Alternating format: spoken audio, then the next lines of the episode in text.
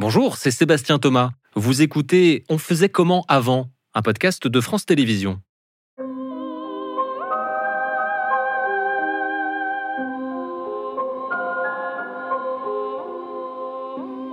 Aujourd'hui, on passe à table. C'est très français. Il y a même un mot pour ça qui n'existe euh, quasiment pas ailleurs. La commensalité, le fait de se retrouver ensemble, le temps d'un déjeuner, d'un dîner. C'est presque un art de vivre. On discute, on s'écharpe, on critique, seul ou à plusieurs, en silence ou pour des agapes interminables. On s'évade ou simplement on se restaure. Souvenons-nous du confinement, comme ils nous ont manqué ces restos, comme on a été heureux de les retrouver, de s'y retrouver ensemble. Alors, depuis quand cet aspect de l'art de vivre à la française existe-t-il? L'histoire du restaurant est finalement assez récente, mais elle prolonge l'histoire pluriséculaire de la gastronomie, avec toujours, toujours cette notion de plaisir. On faisait comment avant concrètement au restaurant? Qui pouvait y aller? Pour quel prix? Qu'est-ce qu'on y mangeait? Qu'est-ce qu'on y buvait? De quoi on parlait? Les, serveurs avaient-ils meilleure réputation qu'aujourd'hui? Et on laissait des pourboires? Pour répondre à toutes ces questions, et même à d'autres, prenons ensemble la direction du Paris du 19e siècle. C'est donc un voyage dans l'histoire des sens que nous propose notre invité du jour. David Michon, il est historien et publie 24 heures de la vie d'un restaurant aux presses universitaires de France. On faisait comment Avant? Réalisation Antonin Fajon. Et donc bonjour David Michon. Bonjour Sébastien. Merci d'avoir accepté notre invitation. Euh, j'espère que ceux qui nous écoutent n'ont pas encore mangé parce que je crois qu'on va les mettre en, appétit. Euh, je voudrais d'abord qu'on se plonge un peu peut-être dans l'ambiance de cette époque sur laquelle vous avez travaillé. Direction le, le Paris du 19e. Si je vous demande là comme ça, on se téléporte, on ferme les yeux. Ça ressemble à quoi autour de nous? Alors au milieu du 19e siècle, il s'est passé que le baron Haussmann, évidemment, euh, sous la tutelle de Napoléon III, euh, opère de grandes transformations. Donc c'est déjà une ville effervescente, mais de par ses travaux, de par les grandes modifications euh, du tissu urbain, avec des mouvements de population, mais aussi et tout simplement des gens qui travaillent, qui travaillent dehors. des commerces avec leur étal, donc des odeurs, donc... Ça sent quoi? Mais justement, ça sent quelque chose en fait ça sent quelque chose, alors qu'aujourd'hui, on est peut-être plus sur une logique d'odeur neutre, une odeur qui finalement n'existe pas. Et à l'inverse, on est aussi guidé probablement à cette époque-là, par ses sens et donc par l'odorat d'un poissonnier, pourquoi pas, de, de poissons euh, euh, quelques mètres euh, devant soi, peut-être les bruits des sabots des chevaux aussi, et peut-être également ce qu'ils peuvent produire, les chevaux, vous l'imaginez bien. Et autour de la fin du XVIIIe siècle et du début du XIXe siècle, on a de plus en plus de lieux qui servent à se restaurer, donc à réparer, comme on dit, et à, et, à, nourrir l'estomac. Ça vient de là l'étymologie Exactement, restaurer, tout à fait. Alors, on va pousser les portes de cet établissement. Dans votre livre, il s'appelle Chez Gustave. Il n'existe pas, mais il s'inspire de ce qui euh, existait déjà euh, euh, donc au, 19e siècle, dans ce deuxième 19e siècle, pour être plus précis. essayons, pareil, de nous téléporter. comment ça fait quand on passe les portes comme ça d'un restaurant? Déjà, est-ce que n'importe qui peut rentrer? Non, parce que de toute façon, euh, il y a une autocensure. Il y a une autocensure parce que les gens ont conscience des codes euh, liés à certains types d'établissements. Comme aujourd'hui avec les étoilés presque Finalement, oui, exactement. Comme aujourd'hui avec les étoilés. Euh, pourquoi? Parce que le restaurant renvoie un certain faste à travers peut-être un décor. Et c'est comme ça d'ailleurs qu'il peut se démarquer des cafés des simples cafés qui ne sont pas transformés en restaurant, des auberges, gargotes, on peut les appeler de différentes façons, mais qui se démarquent aussi d'autres types de restaurants. Donc on pousse les portes, on a parfois un lourd rideau en velours, on peut imaginer, des boiseries partout, des lumières de différents types, de différentes sortes, euh, du marbre, euh, des bois précieux. Donc déjà, c'est avant Ça tout... impose. Exactement. C'est avant tout un voyage sensoriel ou une entrée dans un univers qui en met déjà plein les yeux. Et ça, c'est plutôt le midi, le soir, on y va à quelle heure? On peut y aller à midi, on peut y aller le soir. Le soir est réservé euh, beaucoup plus à des logiques euh, de sociabilité mondaine. En fait, on rejoue aussi ces sociabilités-là, bien connues en France au XVIIe, au XVIIIe siècle, autour de l'art de la conversation.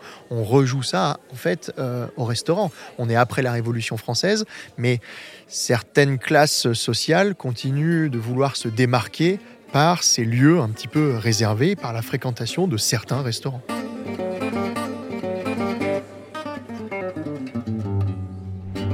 On faisait comment avant? Alors, vous avez amené, David, parce que vous êtes un collectionneur, une liste de menus et je vous propose, euh, est-ce que vous pouvez, s'il vous plaît, nous faire saliver un petit peu? Alors, je sais pas lequel on va lire, lequel vous allez choisir, mais euh, je crois que ça en dit long aussi sur ce qu'on pouvait manger dans ces restaurants. Dites-nous un peu. Alors, par exemple, un menu du 17 novembre 1896. Alors, c'est un menu qui a, qui a appartenu à la vicomtesse euh, de Lalande de l'Hérodière, une, euh, une noble qui a collectionné les menus entre la fin du 19e et le début du 20e. Et ça, c'est rarissime parce que ça ne se gardait pas normalement. Donc là, c'est un menu d'un lunch à l'occasion d'un mariage. On disait lunch en anglais Exactement, c'est marqué dessus directement. Alors que c'était en France Oui, tout à fait puisque euh, faut savoir qu'au 19e siècle, il y avait une anglomanie qui était forte. Ça faisait bien d'avoir des références anglaises, c'était très bien vu. Voilà, comme, je euh, je sais pas, on pourrait dire la deuxième partie du 20e siècle pour les États-Unis, peut-être. Il y a une sorte d'influence. Au 19e siècle, voilà, l'Angleterre est très à la mode. Donc, euh, elle a commencé par des médaillons de foie gras, ensuite des filets de bœuf Renaissance, des ballotines de perdreau, par la suite des langoustes à la japonaise, un chaud-froid de poularde, une salade vénitienne et enfin, en dessert, des plombières Médicis. Alors c'est quoi des plombières Médicis? C'est une bonne question, puisque pour les desserts, on a souvent, euh, là j'en lis un autre, glace aux fraises, des desserts glacés, on entend souvent parler de bombes glacées, ça tient plus à la forme qu'autre chose. Là, on a une référence à la famille Médicis, pourquoi? Puisque dans les menus, on a aussi de, grandes références sur ce qu'on veut dire à l'intérieur un petit peu. L'intitulé même, l'intitulé même montre bien à qui on s'adresse. Hmm. Donc soit historiquement une référence à un plat d'un cuisiniers euh, connus, euh, Carême, Dugléré ou des choses comme ça, ou aussi des références, vous l'avez lu ici, Renaissance, Médicis. à une euh, époque, à des familles qui ont compté. Exactement. Hmm. donc, on ne sait pas si c'est ce qu'elle a mangé, bien sûr. Est-ce qu'elle a goûté de tout Puisque souvent, on est très impressionné. C'est ce que j'allais dire. Enfin, moi, déjà, au deuxième, j'ai plus faim, là. Hein. Et puis, en plus, il n'y a que de la viande, c'est hyper riche. Et là, c'est un menu très court. Ça, c'est light. Franchement, puisque c'est le lunch. D'accord. C'est pas le grand premier menu du mariage euh, de la veille. Donc, euh, si vous voulez, euh, le menu de, de, la veille, du 16 novembre donc 1896, est plus copieux. On y va? Allez. Elle a commencé donc la veille par un potage Saint-Germain à la Royale, toujours ses références un petit peu nobles. Beaucoup de potages, on y reviendra, hein, mais toujours des potages en entrée souvent, on y reviendra. Tout à fait. Petite rissole Pompadour, filet de turbo à la Joinville, cuisseau de chevreuil grand veneur, timbale Bontou, poularde de la Flèche, corbeille de mauviettes truffées et enfin donc les glaces aux fraises. Donc là, c'est un peu plus conséquent. Et là, on est en quelle époque? Rappelez-nous. 1896. Donc il y avait déjà des glaces. Bien sûr. Bien sûr, euh, le système même des euh, réfrigérateurs arrive euh, dans la deuxième moitié du 19e siècle. Toujours pareil, il faut faire très attention à ça. À quel moment l'invention arrive en France et à quel moment ça se démocratise? Mhm. On a quand même des écarts, il faut faire toujours attention par rapport à ça. C'est pas parce qu'on a des restaurants dès la fin du XVIIIe siècle que tout le monde va au restaurant. Alors j'ai noté que dans ce menu que vous nous euh, décriviez, euh, il y avait la mention des lieux. La poularde vient de la flèche. Euh, ça veut dire que déjà à l'époque, on se préoccupait de l'origine des produits? Absolument. On trouve dans les menus du XIXe siècle la mention pâté de foie gras de Nancy, de Périgueux, de Strasbourg. Donc le côté local, très à la mode actuellement, de nos jours, n'est pas là pour simplement de la communication au 19e siècle, mais euh, ni une forme de traçabilité du produit, mais indiquer au client d'où va venir le produit. Parce qu'on peut aussi imaginer que le client a peut-être euh, une connaissance euh, de la géographie qui est différente de nous, alors qu'il n'est pas forcément, il ne s'est pas forcément rendu sur ces lieux-là. On voyage quand même évidemment beaucoup moins. Donc, c'est une manière de voyager par procuration grâce à la gastronomie. C'est tout à fait la définition de la gastronomie, en fait, une mise en mots des mets et donc cette mise en mots, elle commence par les intitulés des plats. Ça met un peu en appétit. Alors il y a de l'exotisme dans les libellés. Est-ce qu'il y en a aussi dans l'assiette? Est-ce qu'on mange comme on peut faire aujourd'hui dans un restaurant euh, coréen, japonais, des choses qui viennent de très très loin? Alors oui, tout à fait. Euh, pas plus tard que ce matin, je lisais euh, une entrée où on nous indiquait des perles du Brésil.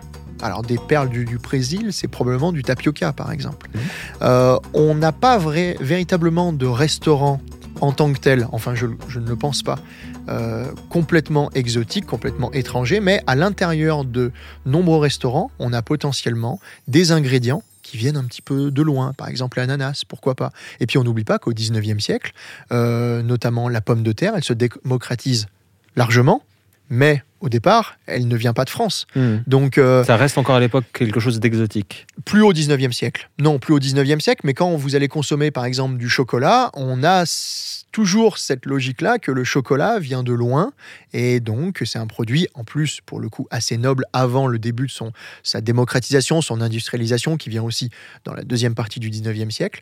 Mais euh, l'exotisme est potentiellement partout, mais il peut être aussi euh, très près de nous, je pense par exemple à la fameuse défaite de 1870 où les Parisiens ont dégusté des animaux du zoo de, de Vincennes.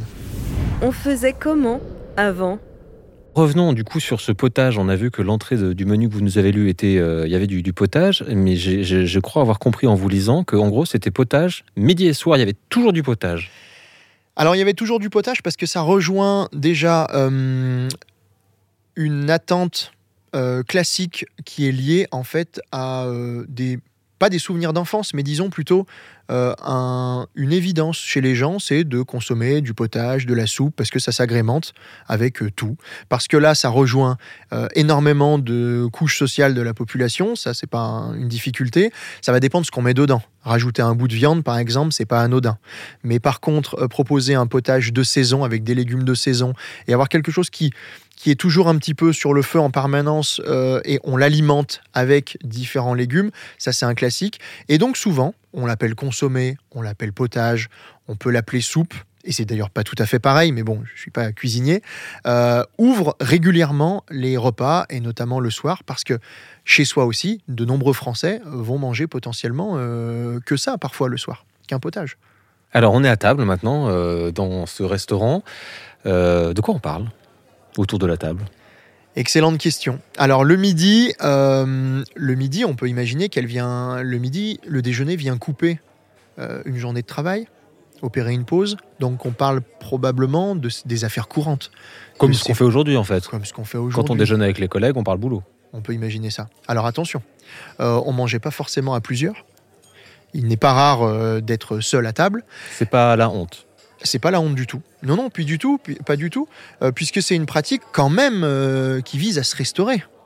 Donc euh, c'est la sociabilité vient peut-être le soir ou c'est le bon moment avec les collègues, mais avant tout, on mange. Donc on est là pour vient manger, manger midi. midi, on prend une demi-heure, on s'assoit à sa table, euh, peut-être avec son journal, et puis. euh, on- Exactement. D'accord. Tout à fait, c'est ça. Et puis on peut converser avec le serveur parce qu'on a ses habitudes. Il y a quand même moins de restaurants qu'aujourd'hui.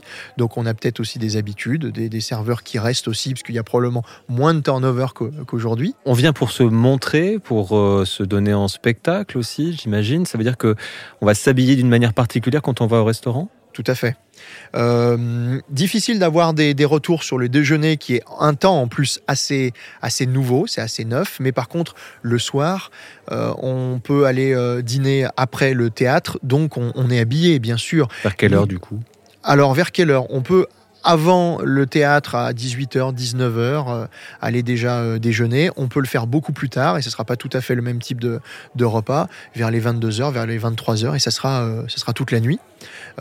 C'est pour ça qu'on parle d'avant ou après spectacle, puisque les théâtres parisiens, même s'ils changent beaucoup dans les années 1850-1860, sont encore un, divertissement couru. Euh, et donc là, les robes en crinoline, les dentelles, les vestons pour ces messieurs, les belles chemises, et on se partage telle adresse de tailleur, euh, les beaux souliers, les gants qu'on peut porter simplement à la main ou qu'on peut mettre. Bien sûr qu'il y a des vraies tenues, on va dire, d'apparat, toujours pareil, en fonction du lieu, en fonction de la situation, en fonction des convives. Venons-en sur euh, ce qu'on boit. Euh, Parce que euh, aujourd'hui, c'est la carafe d'eau. hein. En gros, le, le midi, c'était déjà le cas à l'époque? Oui, on a de l'eau. Alors justement, dans ces années-là, dans ces années 1850, euh, on a des problématiques autour de l'eau et autour de la qualité de l'eau, puisque Paris commence à, on commence à dissocier les sources d'approvisionnement. Donc il y a de l'eau qui peut venir euh, de différentes sources et donc euh, ces eaux-là sont destinées à différents lieux. Voilà, la cuisine domestique, on peut la boire, etc. Mais on la filtre la plupart du temps. Et on a aussi de l'eau de source, très importante. Euh, l'eau des fontaines qui vient aussi. Et euh, des garçons sont chargés d'aller récupérer de l'eau des fontaines. Et ensuite, en fonction de leur qualité, on peut la servir ou pas. De l'eau gazeuse aussi. Ça existait déjà, l'eau gazeuse Ça existait déjà, évidemment, l'eau gazeuse, bien sûr. Euh, donc on a, on, a, on a ces formes-là, mais tous ne buvaient pas de l'eau. Alors on buvait quoi?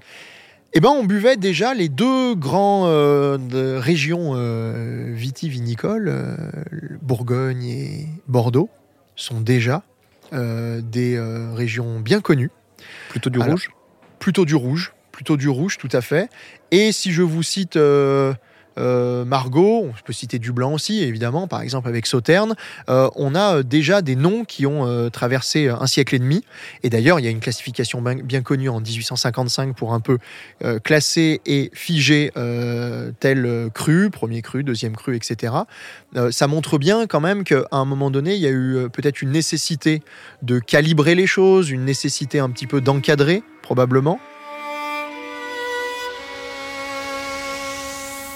Il y a plein d'émissions de cuisine, de concours de cuisine, ça cartonne euh, à chaque fois en, France au 21e siècle. Il y avait l'équivalent euh, à l'époque? Euh, bah, à l'époque, en fait, on avait des, chroniqueurs, des chroniqueurs mondains, qui racontaient dans les journaux telle soirée, tel événement, telle belle pièce de théâtre, qui avait réussi à, à embarquer toute une foule ou qui avait fait un four, comme on disait alors. Et la soirée qui se prolonge au restaurant, potentiellement, ces chroniqueurs-là font complètement partie de ce milieu et vont être capables de raconter aussi Ça fait partie du spectacle. ça fait partie du spectacle. Après, euh, tout le monde a lu ou presque peut-être les frères Goncourt qui racontent euh, régulièrement tout, mais aussi les repas. Et de quoi peut-être aussi on parlait euh, dans les repas. Vous me demandiez tout à l'heure par rapport au sujet. Même si là, on est peut-être entre écrivains, entre artistes, on a quand même un petit peu quelques traces de ce qu'on pouvait se dire, de ce qu'on pouvait apprécier ou pas. Et est-ce que la nourriture était vraiment euh, le sujet principal? Non, pas forcément. On est un des pays, euh, on a réussi à écrire notre cuisine assez tôt, à inscrire, à ancrer. On dit aujourd'hui signer une cuisine.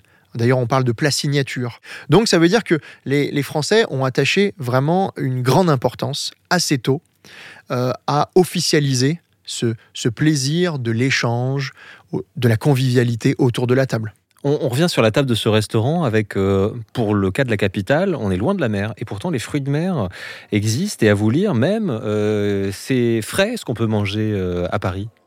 Oui, euh, ce qu'on on disait donc quand arrive la marée, on appelait ça, et la révolution des transports, enfin l'évolution même, il n'y a pas de révolution, mais la grande évolution des transports où on peut aller plus vite et plus loin contribue largement à avoir ces produits frais euh, sur les tables des restaurants, notamment euh, en arrivant sur vers ce lieu central et dans ces pavillons des halles, il est possible tout à fait d'avoir des produits qui parcourent 200, 300 km et qui arrivent on va dire, assez frais par rapport aux standards de l'époque. C'est toujours pareil. Par rapport à nos standards d'aujourd'hui, peut-être que ce ne seraient pas les mêmes caractéristiques. On n'a pas les mêmes critères, on va dire, de, de, de, qualité par rapport à, à ce côté euh, fraîcheur. Mais en tout cas, ça permet euh, en quelques décennies de pouvoir consommer des produits beaucoup plus frais qu'avant. Le café, euh, on en a dit un mot tout à l'heure. Moi, j'ai été surpris de constater que c'était assez banal d'avoir du café à table pour finir un repas. Oui, parmi, euh, parmi d'autres possibilités pour, faire, pour finir euh, un repas, euh, ça peut être aussi considéré comme une forme de digestif, bien sûr, mais on peut. Alors, on s'est proposé sur les menus, est-ce que les gens consommaient du café euh, comme on l'entend aujourd'hui, une tasse de café, comme on dirait aujourd'hui un expresso et tout Non, il y avait d'autres systèmes, mais c'était aussi euh, le goût même du café qui était très recherché, notamment dans certains desserts. Donc, euh, on peut avoir déjà des possibilités de terminer un repas par un digestif, par un thé aussi, et par du café aussi potentiellement, oui. On faisait comment avant? Est-ce que on peut maintenant s'imaginer euh, quand on est dans cette salle de restaurant, il y a du bruit. Euh, je voudrais qu'on revienne sur les odeurs parce que euh, systématiquement, et on l'a évoqué tout à l'heure, on fume à la fin du repas, mais même peut-être pendant. Il n'y a pas de distinction non fumeur-fumeur en fait. Non, non, non. euh, alors, Oui, probablement que les, odeurs de, cigares euh, prennent euh, une bonne partie du, restaurant, mais aussi tout simplement euh, par rapport à l'organisation même des appareils de ventilation ou autres qui étaient probablement pas aussi euh, euh, performants qu'aujourd'hui, euh, ces appareils-là. Euh, on a avec le va-et-vient entre la cuisine qui est parfois assez éloignée et la salle, bien sûr des odeurs dans un lieu qui est assez feutré, assez fermé. On n'est pas du tout sur une mode de la transparence comme aujourd'hui. Et puis c'est toujours pareil aussi, la pratique même des gens avec comment ils pouvaient se parfumer ou autre. Donc on est tout autrement qu'aujourd'hui, ou peut-être on a on- du mal à se l'imaginer. on a du mal à se l'imaginer, alors sentir une bonne odeur de cuisine dans un restaurant, pourquoi pas? Mais finalement, je suis sûr que vous sentez aujourd'hui cette bonne odeur de cuisine beaucoup plus potentiellement chez vous et chez des amis qu'au restaurant. Nombre de fois, on est assis à table au restaurant et il n'y a aucune odeur aujourd'hui. C'était probablement pas le cas de l'époque, notamment à cause peut-être de, de ces cigares, de ces odeurs de, de, les rôtis, on va dire, qui cuisaient des viandes et autres. Et on se voyait correctement dans le sens que c'était bien éclairé, une salle de restaurant? On avait différents types d'éclairage, mais des chandeliers à la bougie, mais aussi euh, des, lampes à huile, euh, et aussi l'éclairage au gaz qui arrivait de plus en plus tout simplement, euh, jouait en fait dans différentes tonalités pour permettre d'avoir probablement aussi différentes ambiances en fonction du type de restaurant, en fonction du moment de la journée. On peut imaginer que le midi, c'était peut-être pas la même ambiance euh, et la même luminosité, peut-être que le soir ou la nuit. On avait peut-être des différences par rapport à ça. Mais oui, on se voyait, on voyait ce qu'on mange.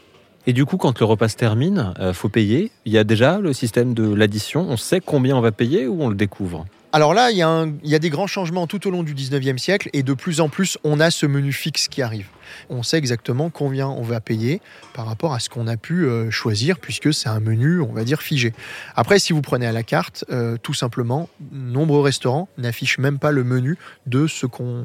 Le prix, pardon, n'affiche pas du tout le prix de ce qu'on a pris euh, comme, comme plat, comme entrée, comme relevé. Il n'y a pas la carte à l'en- à l'entrée du resto pour euh, qui nous présente un peu ce qu'on va manger et à quel prix quoi. Non, il n'y a pas cette logique-là. Euh, c'est à partir du moment où les bouillons arrivent, où c'est un peu plus affiché. Mais sinon, très clairement, on découvre ça à table avec ce menu notamment à prix fixe. Sinon, euh, c'est pas la priorité justement, puisque ce sont des gens qui, par définition, normalement, peuvent largement s'offrir le restaurant. Donc, il faudra attendre d'autres typologies de restaurants. Mais ça arrive petit à petit. Et on laisse des pourboires?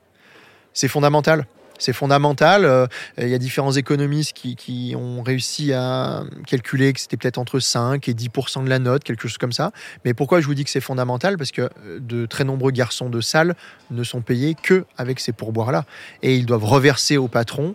Et euh, eux-mêmes, donc, sont payés grâce à ces pourboires parce qu'ils n'ont pas de salaire fixe, voire pas de salaire du tout, sinon, à part ça. Ils ont la réputation aujourd'hui, les serveurs parisiens, galvaudés ou non, ça reste à l'appréciation de chacun, de pas être hyper polis et hyper sympas. Est-ce qu'on a des sources qui nous disent un peu quel était leur rapport à la clientèle à l'époque? Ah, on a des papiers truculents, justement. On a des papiers euh, de chroniqueurs qui se plaignent absolument de certains garçons odieux qui font euh, euh, la pluie et le beau temps dans certains restaurants. Après, c'est toujours pareil. On peut imaginer que, comme aujourd'hui, celui qui écrit, c'est celui qui se plaint. Et donc la majorité silencieuse et heureuse de, de ce service-là va peut-être rien dire du tout. Euh, dans tous les cas, on a déjà, on a déjà euh, des euh, mots sur ces garçons-là qui sont quand même des gens. on a confiance. Puisque on a euh, souvent euh, des restaurants, euh, c'est considéré comme une petite cantine, on y va régulièrement, donc il y a un rapport de confiance. Et puis, de toute façon, s'il est payé quasiment qu'au pourboire, c'est aussi l'essentiel pour lui que sa clientèle soit complètement satisfaite. En conclusion, on le voit, il y a une mutation au 19e siècle et, et petit à petit, finalement, tout le monde va aller au restaurant. En tout cas où tout le monde va s'essayer à aller au restaurant. Donc on a dans les villes des gens qui s'installent en fait en leur nom, alors qu'avant, des cuisiniers, on va dire professionnels, travaillaient pour une famille. Donc faisaient à peu près le même métier, mais pas sur un lieu ouvert. Faisaient pour ses repas, on va dire privés, à domicile et autres. Et ça, on est dans les années euh, 1800, 1810, 1830, où euh, d'un coup, euh, on commence à manger de plus en plus à l'extérieur, et euh, la folie euh, des restaurants gagne au fur et à mesure des décennies du, du 19e siècle jusqu'à une démocratisation entre la fin du 19e et le début du 20e.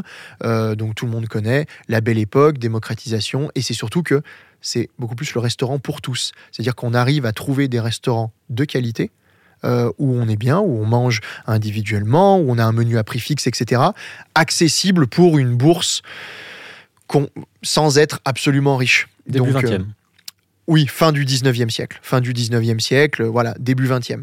Euh, là, on a une vraie démocratisation qui correspond d'ailleurs, c'était le début de notre entretien, euh, à une démocratisation aussi des loisirs et du temps qu'on passe à faire autre chose que des besoins primaires, euh, travailler, manger, dormir. on va aussi potentiellement au restaurant, avant même d'aller évidemment en vacances. C'est un loisir comme un autre. Mais ça, il faudra attendre le tournant du 19 et du 20e siècle. Merci beaucoup, David Michon. On rappelle le titre de cet ouvrage paru aux presses universitaires de France, 24 heures de la vie d'un restaurant. Merci beaucoup pour euh, voilà, nous avoir euh, mis en appétit. Merci Sébastien.